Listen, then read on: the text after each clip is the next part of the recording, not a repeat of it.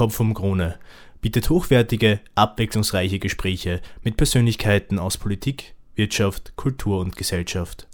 Als unabhängiges Medium schalten wir keinerlei Werbung.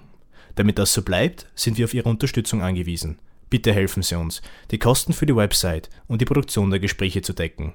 Danke für Ihre Unterstützung.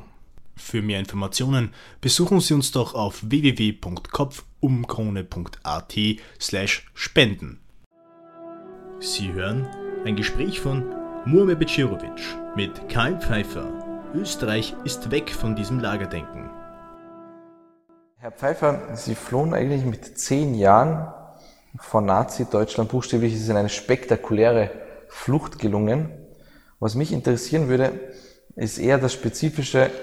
Wie haben Sie denn die gesellschaftliche Entwicklung erlebt zu der Zeit? Wie haben Sie als Kind wahrgenommen, wie sich die Dinge in der Gesellschaft selbst verändert haben? Ja, das musste ich wahrnehmen. Ich komme aus einer kleinen Stadt südlich von Wien, aus Baden bei Wien. In Baden bei Wien lebten ungefähr 10 Prozent der Bevölkerung waren Juden bis 1938. Baden war ein, hat sich sehr unterschieden von Wien in verschiedener Hinsicht, auch zum Beispiel politisch. Während die meisten Juden in Wien sozialdemokratisch gewählt haben, in meiner Heimatstadt haben die den Bürgermeister Kohlmann gewählt, einen, einen christlich-sozialen, weil der den Juden versprochen hat, dass er sie gleich behandeln wird, was er auch gehalten hat, und dass er ihnen, wenn sie Probleme haben, gewerberechtliche, staatsbürgerliche Rechte, dass er ihnen da helfen wird, was er auch gehalten hat. Über Kohlmann gibt es ein, eine schöne Anekdote. 1928, 1929 kam der Antisemitenverein, der in Baden-Berlin sehr stark war, zu ihm und schlugen ihm vor, im Sommer eine internationale Konferenz der Antisemiten zu veranstalten, worauf Kohlmann antwortete, seit deppert worden, in der Saison können wir uns keinen Antisemitismus leisten. Aber Kohlmann war, der, war, zwischen den, war im ersten Österreicher Transport nach Dachau. So viel zum politischen Hintergrund. Und das war natürlich eine Stadt und es war eine Gesellschaft, in der es Klassen gab, in der es große Unterschiede gab und in der, aber das habe ich so nicht gespürt, dass schon eine Rolle spielt, spielte, ob man Jude oder ob man jetzt hauptsächlich Katholik oder evangelisch war, das spielte eine Rolle. Wie kann das sein? Das war schon in der Volksschule so, das habe ich dann auch in meinen Büchern, aber auch im Film über mein Leben beschrieben. In der Volksschule ist es so gewesen, noch, im, noch unter dem äh, Ständestaat oder klerikalfaschistischen System, wie Sie das haben wollen, dass wenn ich während der zehn Minuten Pause nach dem Religionsunterricht, wo der Katechet, also die katholischen Kinder, äh, unterrichtet hat und ich kam zurück in den Hof, da wurde ich beschuldigt, es habt den Heiland gekreuzigt, es Juden habt uns das ging dann so. Also das habe ich schon gespürt. Das war noch im, vor den Nazi. Mhm. Also es gab schon einen massiven Antisemitismus vor den Nazi. Aber als dann die, die, der Anschluss passierte, da sind alle, alle die Sachen, die die Leute davon, die die Leute daran gehindert haben, richtig aggressiv zu werden, ja das ging dann frei, wie ich dann auch geschildert habe in meinem Buch und im Film auch, hatten, hatten wir praktisch ein großes Glück. Wir hatten ein Zweifamilienhaus. Im ersten Stock lebte eine Familie Weber, das war ein Mittelschulprofessor und der, sehr, der, ein praktizierender Katholik. Die Frau Weber die ist nur einmal im Monat runtergekommen mit einem Kuvert den Zins zu zahlen. Aber nach dem Anschluss hat sie meine Mutter getröstet, die natürlich total verängstigt war, weil in der Stadt hat man Juden zusammengefangen und äh, mit äh, Zahnbürsten mussten die die vaterländischen Parolen wegwischen. Und ähm, diese Frau Weber hat dann eingekauft für meine Mutter. Meine Mutter musste nicht rausgehen. Ich wurde dann, im April wurde ich von, irgend, von Hitlerjungen wurde ich angegriffen, zum Zaun gedrängt, des Nachbarhauses. Zum Glück kam eine Adelige, die dort gewohnt hat. Äh, leider habe ich den Namen habe ich natürlich nicht gemerkt. Und da seither sind so viele Leute, haben den Besitz dort gewechselt, schwer zu eruieren. Aber die kam raus, hat den Hitlerjungen Watschen versprochen, die haben abgelassen. Und mich hat sie gefragt, wer ich bin. Das war eine Nachbarin. Wir, unser Haus war Machetstraße 57, sie war Machetstraße 53. Dazwischen lag ein, ein Grundstück, das nicht bebaut war. Heute ist dort ein Tennisplatz, das zu diesem Haus von der Frau Bar Baronin gehört. Aber mm, das, war, das war typisch für Baden bei Wien. Das heißt, diese Frau hat keine, hat damals keine, soweit ich weiß, die haben bürgerliche Nachbarn, haben sie nicht interessiert. Verspüren Sie heute noch sowas wie Hass vielleicht? Wie meinen Sie das? Naja, Hass auf, auf ähm, wenn ich weiß, dass mich ein, ein, ein Land oder eine Ideologie beinahe auslöschen wollte, ob ich dann im Nachhinein noch was verspüre zu diesem Land. Ob ich Hass spüre? Ja, genau, Sie. Das glaube ich nicht, weil ich gehe in Schulen, in österreichische Schulen. Ich gehe sehr viel als Zeitzeuge, bin häufig eingeladen.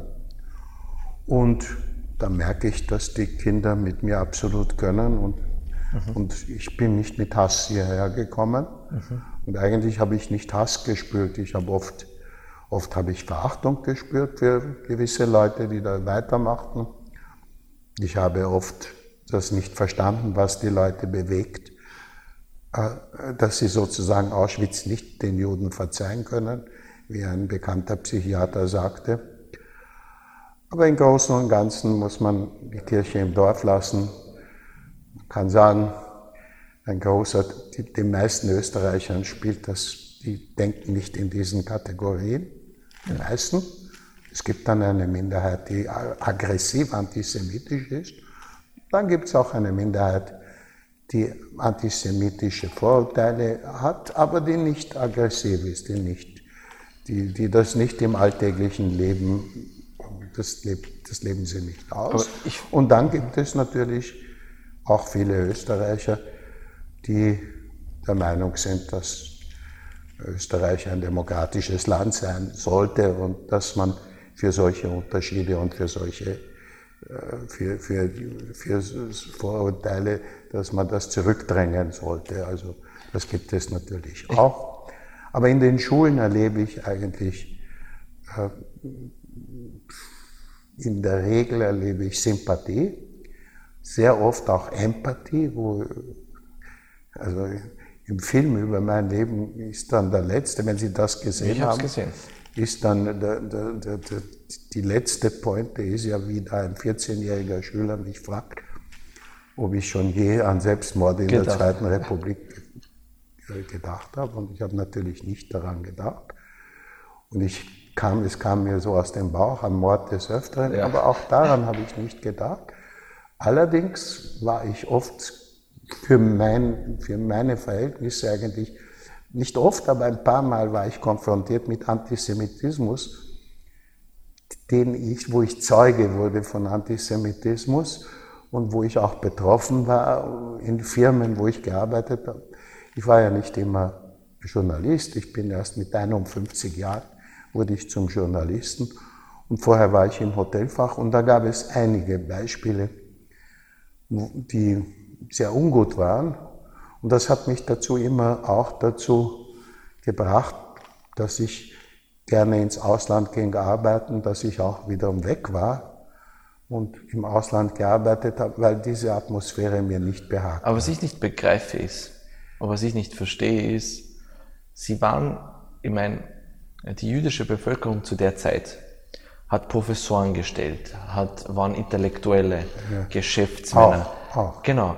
Haben sich buchstäblich nicht unterscheidet von der breiten Bevölkerung, außer dass sie vielleicht einen äh, jüdischen Nachnamen Na, hatten. Das kann man nicht so sagen.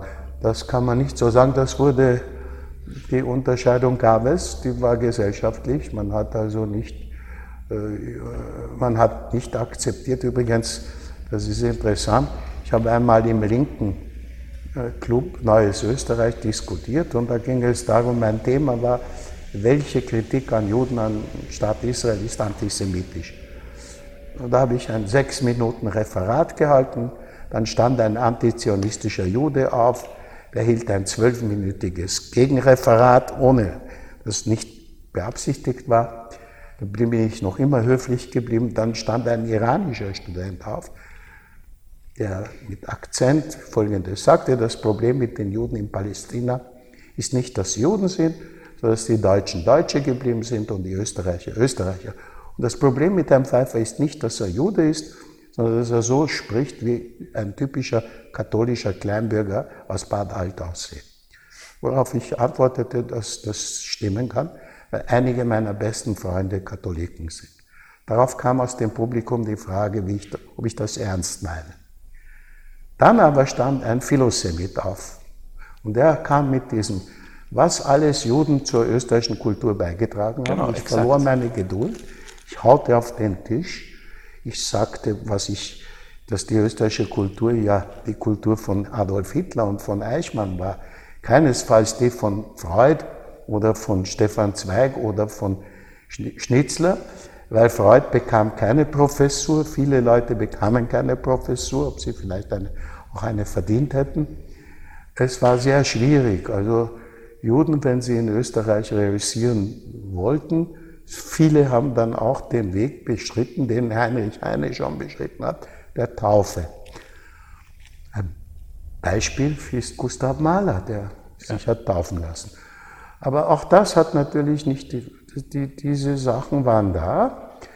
Und wie tief der Antisemitismus war, das konnte man ja dann erfahren, wie sehr der gesessen ist, wie nahtlos eigentlich mit wenigen Ausnahmen diese Gesellschaft nazifiziert wurde, die österreichische Gesellschaft, von der ich rede. Es gab Widerstand, wie wir hier sehen. Es gab Kommunisten, es gab Monarchisten, es gab Vaterländische. Aber interessanterweise gab es ja auch keine optischen Unterschiede oder dergleichen, sodass man das irgendwie begründet. Optische Unterschiede, das weiß ich nicht. Also heute ist das noch viel weniger ähm, die verbreitet. gleiche Sprache sprechen. Äh, die Sprache, da würde ich, das, da, da, erinnere ich mich, als ich zurückkam, 51 nach Österreich, habe ich auch beschrieben und auch in meinem, im Film habe ich das, glaube ich, gesagt. Ich ging in ein Geschäft und die Verkäuferin fragte mich, Herr Pfeiffer, darf ich Sie was fragen? Nein, Herr, darf ich Sie was fragen? Ich sagte, fragen Sie ruhig. Ich wollte Sie fragen, sind der Herr ein Aristokrat oder ein Jud? So. Und ich fragte, warum fragen Sie? Ja, weil so reden, ja. Und das war auch berechtigt, weil 51, als ich zurückkam, Aha. haben Wiener äh, betont, auch Intellektuelle, betont Dialekt gesprochen, um sich zu unterscheiden von, von, von, von Deutschland. Also ich bin 52 bis 54 habe ich die österreichische Hotelfachschule in, Bad, in Land Salzburg absolviert und da hatten wir nicht Deutsch als Unterricht, sondern wir hatten Unterrichtssprache. Es steht noch in meinem Zeugnis, Unterrichtssprache. Also dieses, äh, dieses sich abnabeln vom Deutschtum, das ist eigentlich eine neue Sache gewesen in Österreich, die wirklich Breitenwirkung erst nach 1945 hatte. Und man kann sagen, dass bis Stalingrad die meisten Österreicher sich als Deutsche verstanden. Ja, das, das sage ich jetzt nicht aufgrund meiner Erfahrung, weil ich hatte ja keine, ich war ein Kind. Aber aufgrund der Kenntnisse der Geschichte ist es so. Richard von Weizsäcker, ehemaliger deutscher Bundespräsident, hat mal gesagt oder spricht in einigen seiner Reden von einer kollektiven Mitverantwortung, wo er sagt, denn jeder der ähm, hätte sehen wollen oder erfahren wollen, was seinen jüdischen Mitbürgern passiert, äh, hat es gewusst. Und ich frage Sie, hm, gibt es so etwas wie eine kollektive Mitverantwortung? Ja, sicher gibt es so etwas, aber die geht natürlich nicht persönlich. Ich kann heute unmöglich in eine österreichische Schule gehen und ich, das wäre auch kontraproduktiv, wenn ich das machen würde, aber ich mache es auch nicht, mhm. weil, ich, weil mir das bewusst ist. Ich hebe nicht meinen Zeigefinger und sage, was ist da passiert, mhm. sondern, und das war auch, ich hatte, einen, ich hatte ein, eine Sequenz von politischen Prozessen, die zum Teil gegen mich geführt wurden, zum Teil habe ich sie gegen Leute aus der FPÖ geführt. Und äh, ich wurde eingeladen von deutschen Studenten von der ASTA in Münster, wo mein Kontrahent gearbeitet hat, wo er Politikwissenschaften unterrichtet hat, ein Österreicher. Und äh, ich erntete tosenden Beifall, als ich den jungen Studenten sagte, ich bin nicht hergekommen, um moralisch hier zu predigen. Sie sind nicht verantwortlich für das, was vor 40 oder 50 oder äh, Jahren geschehen ist. Aber wir alle sind verantwortlich für die Gegenwart, dass nichts Ähnliches jetzt geschehe. Und, das, und die haben mir dann stehend Beifall gezollt. Und das, darauf kommt es natürlich an. Also ich gehe nicht, ich bin nicht der Meinung, dass ich hier mehr Rechte hätte als andere, weil ich hier etwas gelitten habe, sondern ich gehe daran, dass ich sage, ich möchte Österreich weiterhin als demokratische Republik sehen. Und ich denke noch, als jemand, der Österreich erlebt hat, 51, dass zwischen 51 und 2017 politisch Lichtjahre liegen und auch in, in der Atmosphäre. Also es ist ein anderes Land. Es gibt gewisse Sachen, die nicht aussterben, nicht? Es gibt, gibt es auch in der Politik. Aber es ist nicht mehr so, es ist zum Beispiel nicht mehr so, dass man mit Antisemitismus Wahlen gewinnen kann. Das beste Beispiel ist 2001, als Jörg Haider das versuchte in Wien, mit antisemitischer Hetze, gegen, in diesem Fall gegen Musikant. Dr. Ariel Musikant, Ariel, wie kann jemand, der so einen Namen trägt, so. Ähm, da sind zwei seiner Kontrahenten. Der eine war der jetzt noch amtierende Bürgermeister Häupl, der während der Hauptsendezeit ins Fernsehen ging und dagegen und das diametral angriff. Und der zweite war der, jetzige, der jetzt amtierende Bundespräsident, der das auch während der Hauptsendezeit angreift. Nun bin ich nicht naiv. Es gab eine Zeit, wo das ein Politiker nicht getan hätte. Und für mich war das ein Signal, mhm. dass die Gesellschaft sich geändert hat in Österreich, dass man damit nicht, ähm, damit kann man keine Wahl gewinnen. Die Idee ist, dass eigentlich, wenn Politiker sich öffentlich gegen Antisemitismus ausgesprochen haben, politischen Antisemitismus meine ich, dann hat das eine Bedeutung und das hat die Bedeutung, dass sie sehen, dass das kontraproduktiv ist. Ja, sogar die FPÖ hat eingesehen, dass das kontraproduktiv ist. Nur glaube ich natürlich nicht, dass das bei allen so ist. Es ist schwierig für jemand, der in einer rechtsextremistischen, antisemitischen Burschenschaft sozialisiert wurde, von seinen Ideen, unter Anführungszeichen. Wegzukommen. Das ist ein schwieriger Prozess und keiner zwingt sie dazu. Ja?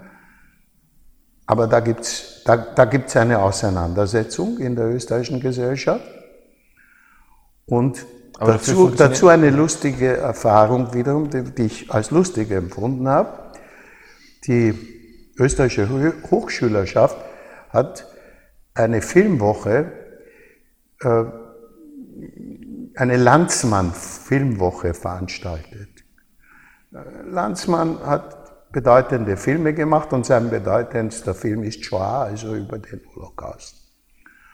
Und ähm, da wurde an einem Abend im Auditorium Maximum der Universität, war Landsmann vorgesehen, ein, dass ein Interview mit ihm gemacht wird und jemand von der Uni, die dann auch übersetzte, die hat ihm Fragen gestellt und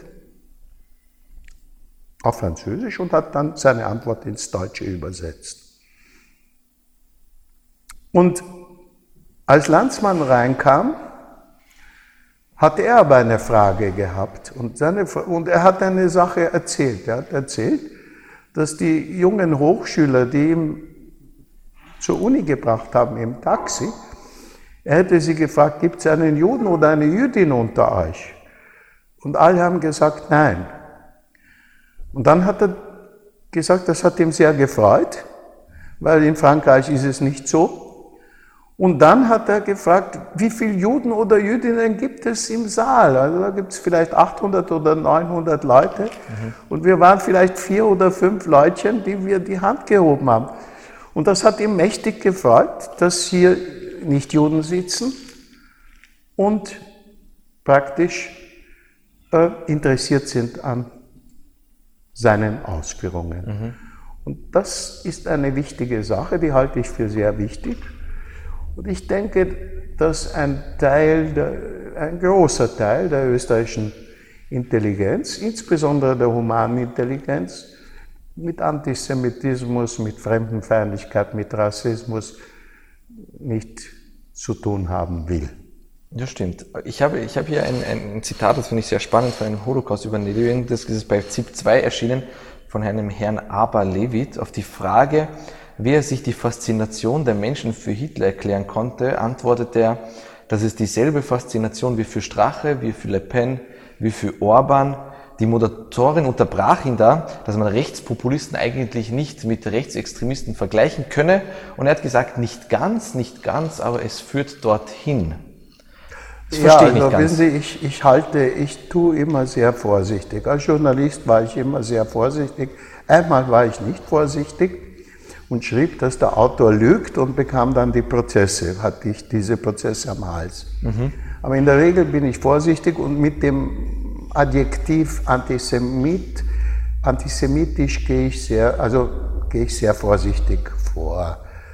Äh, ich denke, dass man auch mit den Vergleichen mit dem Nationalsozialismus vorsichtig sein sollte und ich halte das nicht für eine gute Sache. Das ist sehr plakativ, aber es ist nicht, es ist kontraproduktiv. Das ist, und ich würde unterscheiden zwischen Orban, würde ich schon, und ich würde Orban äh, nicht in die Kategorie Strache nehmen, ja.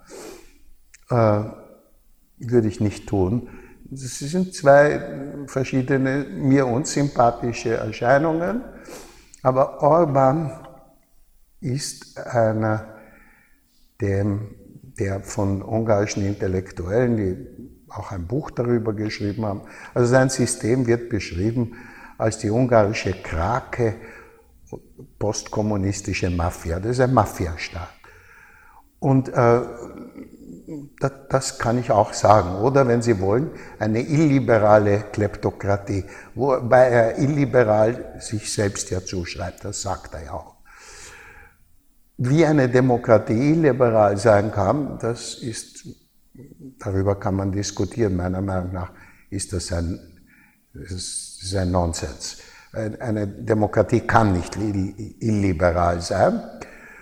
Äh, Im Fall von Orban haben wir es wirklich mit äh, einem Mann zu tun, der bereit ist, für seine Sache, für, für seine Macht, hm? äh, alle Mittel einzusetzen, die ein verantwortlicher Politiker nicht einsetzen würde. Ja. Ja, ich sage Ihnen zwei, warum ich zum Beispiel denke, dass Orban kein, kein Konservativer ist, ja. Äh, Konservative, für Konservative ist das Privateigentum heilig. Für Orban ist es nicht heilig.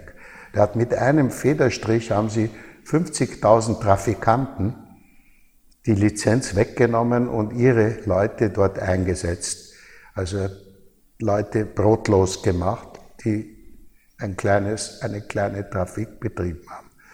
Das ist nicht konservativ. Seine erste Maßnahme war, die privaten Versicherungen zu verstaatlichen ohne Ersatz. Das ist nicht konservativ. Aber das Zweite ist auch wichtig. Eine konservative Partei veranstaltet keine Massendemonstrationen. Ich bin jetzt seit 51 lebe ich in Österreich und ich habe noch nie gehört und nie gesehen, dass die ÖVP eine Massendemonstration für ihre Politik veranstaltet hätte. Stimmt, ja. Das macht sie nicht. Und sie ist, das ist für mich eine konservative Partei. Aber wenn diese Grenzen überschritten werden, dann ist das keine konservative Partei. Das Zweite ist, eine konservative Partei wie die ÖVP hat den Antisemitismus in der Vergangenheit äh, politisch eingesetzt. Das ist für mich keine Frage. Das war während der, während der Kampagne für, den für Bundespräsident Waldheim war das der Fall. Da wurde das massiv eingesetzt, aber es hat ihr nichts genützt. Ja? Wem hat das genützt? Es hat eigentlich Haider genützt. 86 war, 86 war die, die Wahlkampagne von äh, Waldheim, und zwar im Mai und im Juni. Und im November oder irgendwann mal im Herbst wurde Haider gewählt zum Vorsitzenden mit, auf einer, mit einer rechtsextremen Plattform. Und, während der, und die Wahlen waren dann im November und die ÖVP hat nichts lukriert. Ja. Und das ist immer ein Problem. Und das ist ein Problem, das man in der Politik so sagen kann. Und das ist kein österreichisches, ist kein rein österreichisches Problem, auch in anderen Ländern. Wenn Leute sagen, ja, wir müssen jetzt den Wind aus den Segeln nehmen, dann blasen sie oft den Wind herein. Ja? Und, äh, und zum Beispiel, und, und äh, wiederum, da gibt es ja auch unter den Konservativen, das ist ja auch. Es ist falsch, ich habe das immer abgelehnt, dieses Etikettendenken. Also ja, hier sind die Linken, äh, hier ist die SPÖ, das sind ganz Linke und dann kommen die Kommunisten, die sind noch linker und auf der anderen Seite ist die ÖVP. Das sind keine einheitlichen Block äh, da sind so viele verschiedene Strömungen und so viele verschiedene Menschen. Um es zu sagen, jetzt während der Wahlen, während der Van der Bellen-Wahlen im Dezember, gab es einen ÖVP-Bürgermeister in Bludenz in ja. Vorarlberg, der aufgerufen hat, Van der Bellen zu, wählen. Ja. Also Österreich ist weg von dieser, es ist weg von dieser, äh, von dieser von diesem Lagerdenken, den, den es früher so gegeben hat, sondern die Leute versuchen auch selbstständig zu denken.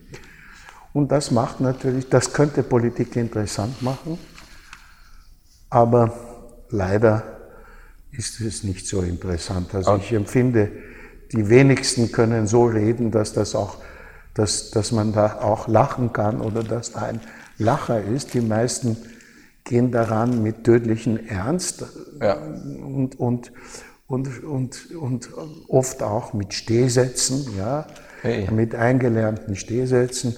Und man ist schon in Österreich froh, wenn ein Politiker einen deutschen Satz sagen kann, ohne Fehler zu begehen, also Grammatikfehler zu begehen. Das, da ist man schon froh, das denkt man, das ist schon ein Zeichen von große Intelligenz. Und ich muss sagen, meine Erfahrung war als Journalist. Ich habe mit österreichischen Politikern Interviews machen müssen. Und da gab es welche, ich werde keine Namen nennen, Gott behüte, aber es gab welche, die haben wirklich wirres Zeug geredet und ich musste dann, ich musste dann diese Sachen ins, eigentlich in eine lesbare Sprache übersetzen. Das ist traurig aber das ist halt so. Ich möchte zum nächsten Punkt kommen und zwar Gustave Le Bon hat mal das Buch geschrieben. Ähm, Massenpsychologie. Genau so ist es. Ja. Äh, ein, ein spannendes Buch und, und, und der begründet das so, dass die breite Masse, zitiere ich ihn, aus einem außerordentlichen geistigen Tiefstand der Massen beklagt. Ähm, er wirft die Triebhaftigkeit, Wankelmut vor. Ähm, Wieso funktioniert das, dass man den Menschen aus den Menschen das Niedrigste herausholt? Neid. Zum Beispiel. Die einen bekommen mehr als die anderen. Ja, so etwas wie das Hass. Ist, das ist nicht nur das, sondern da gibt es Verschiedenes. Da gibt es Ängste auch. Leute haben Angst vor, vor, vor, vor Wandlungen. Also wenn ich daran denke, äh, ich, ich hatte einen sogenannten sicheren Posten als Angestellter. Ich war der ich war, ich war äh, beigeordnet dem Generaldirektor einer internationalen Firma in Österreich. Ja. Ich hatte einen total sicheren Posten. Und alle waren erstaunt, als ich diesen sicheren Posten verließ, um bei einer amerikanischen Firma in London zu arbeiten, wo ich überhaupt keine Sicherheiten hatte. Aber mir ging da der Antisemitismus, der in der Firma da war, also die, war, den habe ich nicht zu spüren bekommen, aber es kam der Chef des Betriebsrates, der Vorsitzende, das war 1970 mit einem antisemitischen Flugblatt, das in der Firma gedruckt wurde, auf dem hektografiert wurde. Und das hat mich dann veranlasst, wegzugehen. Und ähm, warum die Leute so denken, warum sie das gemacht haben, das ist ja die Frage. Ähm, das ist schwer so mit, einem, mit einer Sache zu beantworten. Nein, weil dieser, dies, zum Beispiel dieser Vorsitzende des Betriebsrates, der war auch sicher. Aber zu meiner Zeit damals gab es, ich wollte darauf zurückkommen, diesen Gedanken entwickeln. Zu meiner Zeit gab es soziale Sicherheit in Österreich. Wenn jemand irgendwo einen Posten hatte, und er hat da ein paar Jahre gearbeitet, dann mhm. hat er Recht erworben, dann war das ziemlich sicher, dass er da lange arbeiten wird können. Heute ist diese Sicherheit natürlich weg. Das spüren die, Jugend, die jungen Leute, die ins Berufsleben kommen. Sie hackeln, viele gehen von einem Job zum anderen oder von einem Projekt zum anderen. Und das ist natürlich eine Sache, die sehr unsicher macht. Ja. Äh, Aber wissen Sie, wir erleben, eine, ich, meine, meine Eltern sind vom Bosnienkrieg geflohen. Äh, ja. Also ich kann sagen, dass ich in gewisser Art und Weise zumindest äh, kriegerische Umstände erlebt habe oder in familiären, dass es familiäre Fälle gab. Und da begreife ich nicht, ähm, wenn zum Beispiel der FPÖ-Chef, und das ist neu, also vor kurzem, nicht so lange her, ähm, über bürgerkriegsähnliche Zustände spricht, mittelfristig in Österreich, äh, Grund dafür sei der ungebremste Zustrom von kulturfremden Armutsmigranten. Also das Wissen halte ich. Diese Sachen halte ich. Das ist natürlich, was das Sie ist schon sehr sensibel. Was Sie beanstanden, ist natürlich vollkommen zu Recht. Ich meine, zu meiner Zeit, als ich zurückkam, wurde mir vorgehalten, kein echter Österreicher zu sein. Ich bin in diesem Land geboren. Meine Muttersprache ist Deutsch. Selbst nach dem Krieg? Äh, ja, sicherlich. 51, 52, lange Zeit wurde mir das vorgehalten, dass ich kann, im Gespräch noch mit Leuten, die nicht. Es wurde, trotz der Schandtaten, trotz allem. Nichts. Man war ein Zugraster. Ich war ein Zugraster. Also ein, ein österreichischer Politiker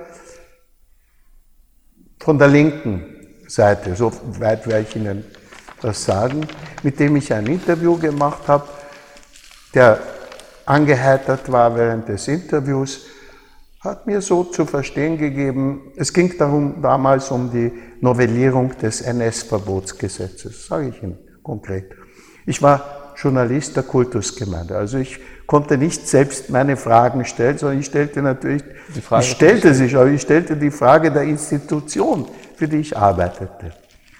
Und dieser Mann fing an, ja, was glauben Sie, Herr Pfeiffer, wir werden doch kein Sondergesetz machen, äh, weil da ein paar Verrückte auf der Kärntnerstraße schreien, Russen raus, ja. Und das hat er so verglichen und dann hat er so impliziert, dass ich ein Zugraster bin. Und dann habe ich ihn unterbrochen, habe ich unterbrochen und habe gesagt, also Herr, ich habe 38 in Baden bei Wien erlebt. Sie können mir darüber nichts erzählen. Dieser Mann ist plötzlich nüchtern geworden und hat dann ganz normal weitergesprochen.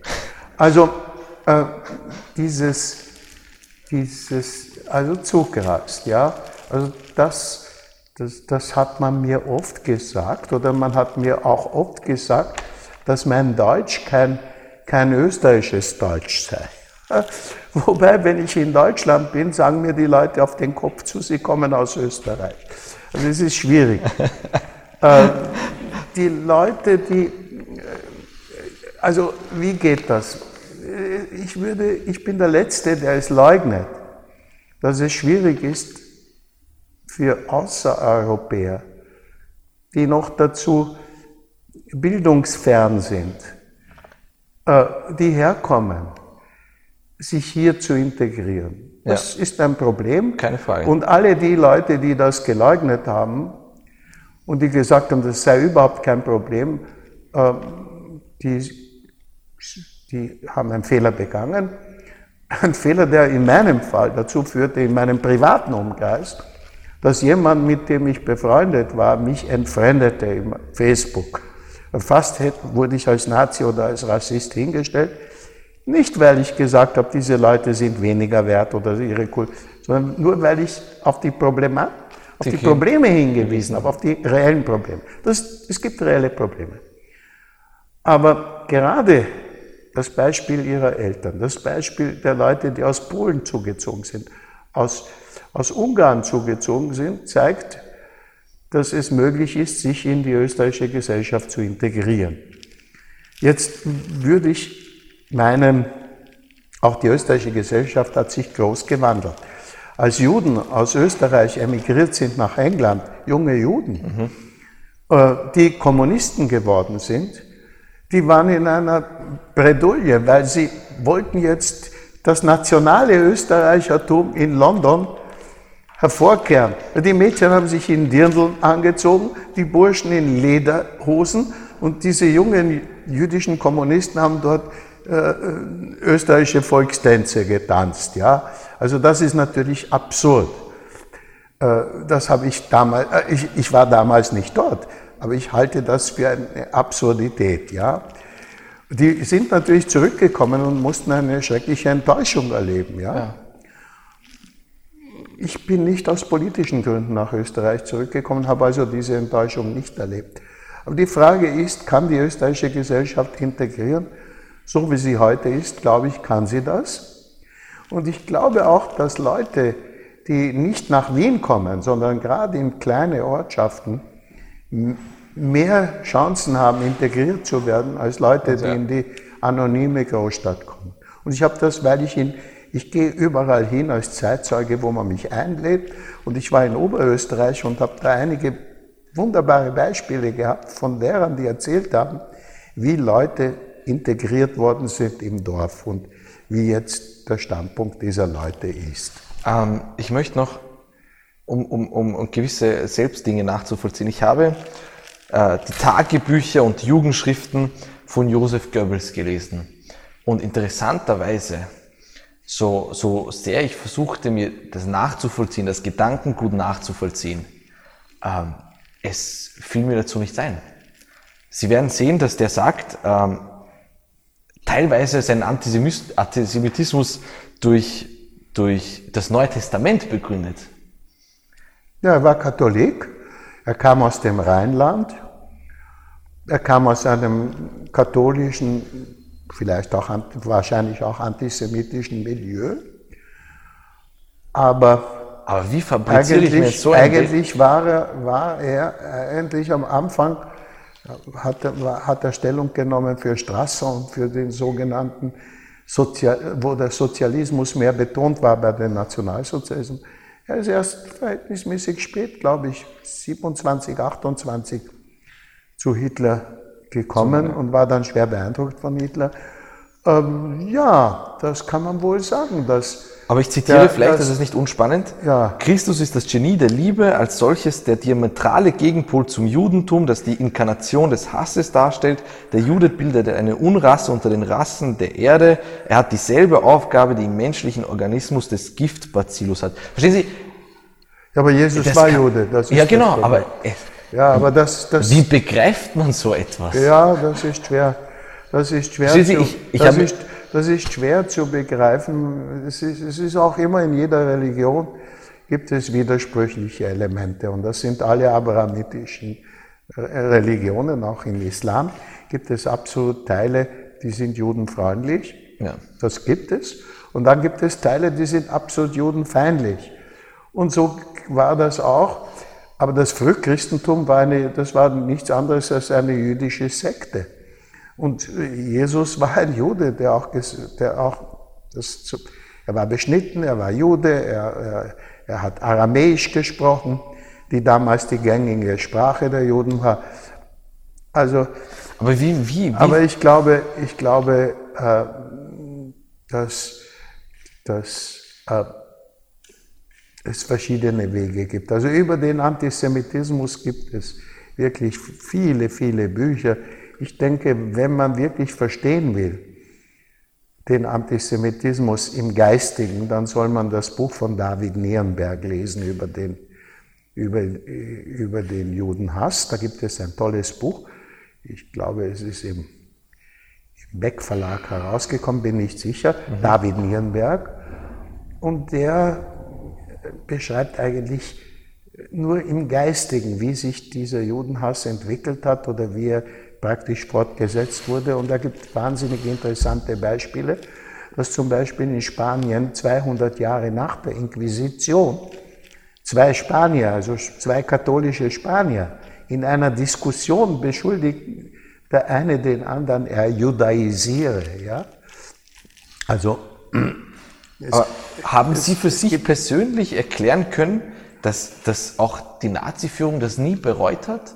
Sondern gewissermaßen Warum das für richtig empfunden hat. Wissen Sie, ich meine, jeder Mensch, der einen Unschuldigen umlegt, der kann es doch nicht für richtig empfinden. Ja, naja, Sie haben die Juden als, Sie haben die Juden nicht als Menschen gesehen, sondern als einen Gegenentwurf zum Menschen. Und als solcher war das ganz klar, dass sie auch, dass diese Politik war, das Ende dieser Straße war die Vernichtung. Aber leider war das nicht das Letzte. In der Geschichte im Ruanda gab es einen Völkermord, ja. das ein Völkermord ist und das hätte man auch nicht gedacht, dass nach 1945, dass sich dass ein Völkermord geben wird. Man hätte auch nicht gedacht, in, in Jugoslawien zum genau. Beispiel, wo ihre Eltern herkommen und wo ich also sehr oft hinfuhr und was mich immer sehr interessierte, weil ich mit jugoslawischen Kindern groß ja. geworden bin im Kibbutz. Ähm, wer hätte daran gedacht, dass in Jugoslawien äh, ein Srebrenica äh, geschehen wird ja. und auf der anderen Seite alle diese Gräuel, die ja nicht nur die Serben gemacht haben, sondern auch Kroaten und auch, auch Stärken, ja. Muslime wahrscheinlich, äh, dass, dass, dass dieser Hass so kommt, obwohl das ein Land war, das eine gemeinsame Sprache sprach, mit Ausnahme der Albaner und der ungarischen Minderheit, aber im Großen und Ganzen die gleiche Kultur, die gleichen Schriftsteller. Ähm, ein Land, das sich auch, wo, wo das sich auch ergänzt hat. Und plötzlich ist es gelungen, dieses Land vollkommen. Nachbarn, Herr Pfeiffer, Nachbarn, Mitbürger. Nachbarn, Mitbürger. Ähm, Verstehen Sie? Ja, aber wissen Sie, man hätte gedacht, also ich, ich war schockiert, ich war viel in Jugoslawien und dann während des Jugoslawienkrieges bin ich nach äh, Novi Sad und nach Belgrad gefahren, um zu berichten. Und ich habe einen langen Artikel darüber geschrieben, das ist in der Zukunft erschienen. Ich kann Ihnen das zuschicken. Ich kann Ihnen diesen Artikel zuschicken, wo ich beschreibe meinen und beschreibe, wohin der Nationalismus diese, in diesem Fall Serben geführt hat. Dass die, in, in, die, haben da, die, sind da, die, haben, die sind dafür demonstrieren gegangen in Novi Sad, dass die Minderheitenrechte und die Autonomie in der Vojvodina abgeschafft wird. Und damals hatten sie, bevor sie das, als sie das taten, hatten sie noch 1000 Mark Gehalt, was nicht schlecht war für jugoslawische Verhältnisse, ungefähr, diese Arbeiter in. Und plötzlich wurden die alle arbeitslos oder, und dann konnten sie vielleicht mit Zigarettenschleichhandel 150, 200 Mark verdienen. Und man hat gesehen, wie dieser ganze Nationalismus dieses Land ins Ruin geführt hat. Ja. Aber begreift man Krieg erst, wenn man ihn selbst mal erlebt hat? Ist es anders nicht nachvollziehbar? Ja, wissen Sie, es gibt verschiedene Kriege und äh, es gibt, das ist sehr verschieden. Also es gibt natürlich jetzt zum Beispiel diesen Beispiel von Trump, der gesagt hat, also da wurde eine Frau ermordet in ja, ich Charlotte. Weiß. Und er hat gesagt, also die beiden Seiten hat er so genau. gleichgesetzt. Und ein republikanischer Senator, glaube ich, ein Senator, hat gesagt, mein Bruder hat nicht dafür gekämpft gegen die Nazi, dass jetzt so etwas passiert. Ja? Also, ähm, warum funktioniert das in Amerika? Ja? Haben Sie, ha, haben Sie eine Antwort dafür das? bekommen? Bitte? Haben Sie eine Antwort dafür gefunden? Ein Mann, der Sexist ist, Frauen beleidigt, Minderheiten beleidigt, sie als Vergewaltiger, Drogendealer, ja, Verbrecher ja, abgeschaltet aber, aber da, da, er ist nicht als Vergewaltiger oder nicht als Frauenbeleidiger. Nicht das hat ihm, nicht dort hat er seine Stimmen gewonnen, sondern er hat seine Stimmen gewonnen praktisch in der sogenannten weißen Arbeiterklasse und in der weißen, man kann sagen, Unterschichten soziologisch und dort hat er die meisten Stimmen bekommen. Und das, hat dann, das war dann ausschlaggebend. Und äh, ja, aber das, Sie, das, das, aber das wird aber à la longue, kann es in einem Land wie, wie die Vereinigten Staaten, meiner Meinung nach, wird das nicht gehen. Also à la longue kommt es, das Land ist zutiefst polarisiert. Ja, ja stimmt. So wie Österreich nicht polarisiert ist, Gott sei Dank. Und ich wünsche mir auch nicht, ich wünsche mir keine Polarisierung die so weit geht, dass der eine nicht mit dem anderen reden kann. Natürlich kann man das jetzt begründen, Herr Pfeiffer, dass man sagt, der weißen Unterschicht, der weißen Arbeiterklasse geht's dort schlechter. Aber wenn wir das auf uns beziehen, wenn wir unsere Wahlen ansehen, ich meine, bei uns wäre fast jemand ein Bundespräsident geworden und hat 45 Prozent der Stimmen bekommen, der ein Buch herausgegeben hat, wo, wo drin steht, wie die, wie die Wespenlarve die Made langsam von innen zerfrisst. Ähm, und, und, und also der ORF fand eine Stelle, in der Österreicher als Maden und Ausländer als Wespenlarven bezeichnet werden. Verstehen Sie, das ist ein Gedankengut und uns geht's ja verhältnismäßig noch gut. Wissen Sie? Ja. Wir haben ja keine materielle das Not, ist, dass, das ich, ist, dass ich jemanden das ist, ankreuzen muss. Das ist, das, das ist nicht materiell nur, sondern Leute fühlen sich auch nicht mitgenommen. Es gibt da verschiedene Gründe.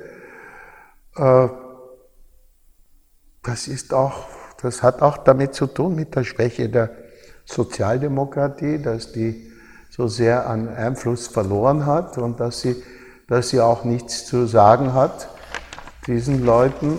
Und, äh, und da werden natürlich Neid, Neidgefühle und Angstgefühle, Angst vor Änderung. Und das spielt natürlich eine große Rolle und das beeinflusst die Leute. Aber dagegen könnte man schon was machen und sollte man was machen. Also das ist Herr Pfeiffer, aber man stelle sich doch vor, wir hätten eine größere Wirtschaftskrise, die 20, 30 Prozent Arbeitslosigkeit hervorrufen würde. Da würden wir andere Zeiten erleben, da bin ich mir ganz sicher. Ich weiß es nicht. Das sind alles Hypothesen. Das ist, ja, genau, das sind Hypothesen. Das sind Hypothesen. Ich bin nicht bereit, darüber zu spekulieren. Ich sehe das mit Besorgnis, dass ich, dass die FPÖ ähm, in gewissen Gebieten erfolgreich ist. Sie ist zum Glück nicht so sehr erfolgreich bei jungen Akademikern. Ja. Also an der Uni ist sie nicht so erfolgreich. Das ist gut, weil zu meiner Zeit, ich habe mitdemonstriert, als der Skandal um den Taras Borodajkewitsch war, ein Professor an der Welthandel, der Geschichte gelehrt hat, ein Protégé der ÖVP, der praktisch antisemitische Sachen gesagt hat. Übrigens jetzt ist Johannes Hübner, der der Gegenanwalt in meinen Prozessen war, äh, der kam wiederum damit, dass Kelsen Kohn geheißen hat. Und das hat damals große Erheiterung bei der, bei der Studentenschaft erzeugt. Und ich kann mich erinnern, ich habe an allen Demonstrationen gegen Borodajkewitsch teilgenommen. Und an eine Demonstration kann ich mich lebhaft erinnern. wo Studenten uns entgegen, also die haben geschrien, uns angeschrien, Kommunisten nach Moskau, Juden nach Auschwitz. Bitte, das war 65. Das war 65, 20 Jahre, äh, 20 Jahre nach Ende des Zweiten Weltkriegs. Ja? Und das waren österreichische Studenten, die das geschrieben haben. Es gibt, es gibt ein Zitat vom deutschen Altkanzler Schmidt, der hat gesagt, es gibt so eine unterschwellige Neigung bei Millionen Bürgern, auch Arbeitnehmern, den Ausländern für alles die Schuld zu geben. Ich weiß nicht, ob das funktioniert. Äh, das glaube ich, das funktioniert nicht ganz. Äh, also wenigstens in Österreich funktioniert es nicht ganz. Aber sicher äh, kann man das versuchen. Äh, das versucht die, die FPÖ versucht es jetzt mit, mit, dieser, mit dem Migranten, aber sie kann damit, das allein würde nicht, damit allein kann man nicht ihren Erfolg begründen, weil ihr Erfolg war da vor dieser Krise. Ja. Sie hatten also in, in den Wahlen, also bei Wahlen hatten sie, waren sie erfolgreich. Und das hatte nichts mit das hatte nichts mit Migranten zu tun. Immer waren sie ausländerfeindlich. Das war auch, Haider war natürlich, Haider hat seinen, seinen Erfolg damit gehabt, mit der Ausländerfeindlichkeit. Ja. Ich habe aber mit, mit Haiders Pressesprecher mal, also ich kenne ihn sehr gut und wir treffen uns hin und wieder. Und wissen Sie, ich, ich sage ihm das auch. Ich sage ihm auch, ähm, es ist nicht, also Rechtspopulismus, das mündet nicht so schnell in, in, in, in extremere Schichten. Und der hat interessanterweise hat er mir gesagt, das stimmt nicht. Die Grenze ist sehr kurz und sehr, ja, sehr, das, sehr verwässert. Das meine ich auch, dass das bald in Gewalt, das kann in Gewalt umschlagen.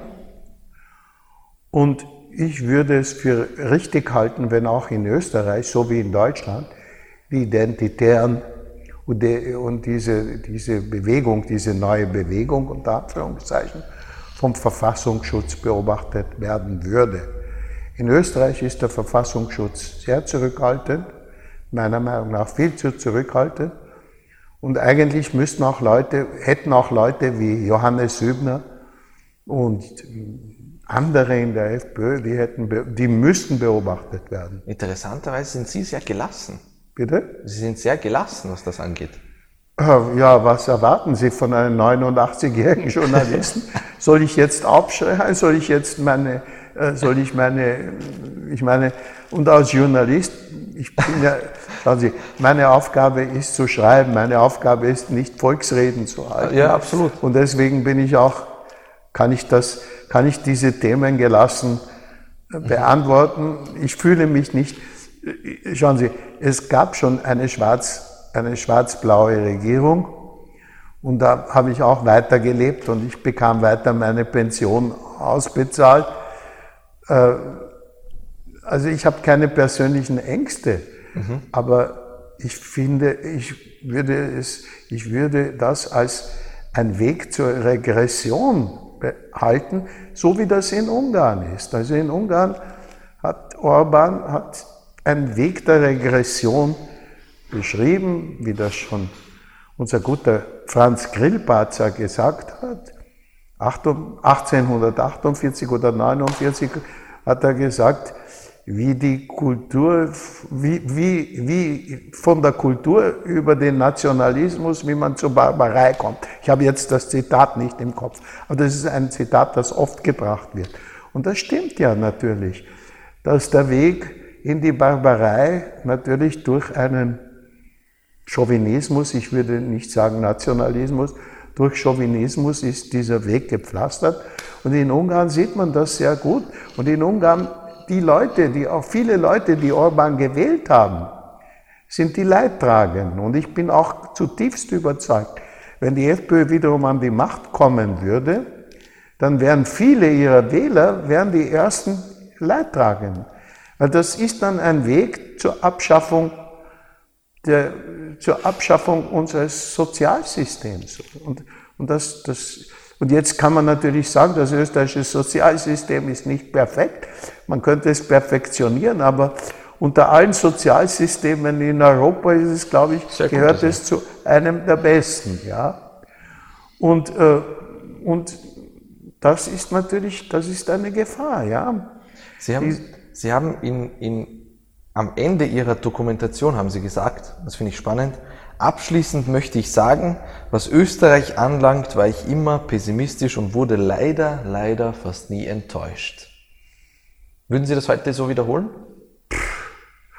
Wissen Sie, Sie müssen immer begreifen, in welchem Kontext Sachen gesagt werden. Das war im Kontext meiner Prozesse.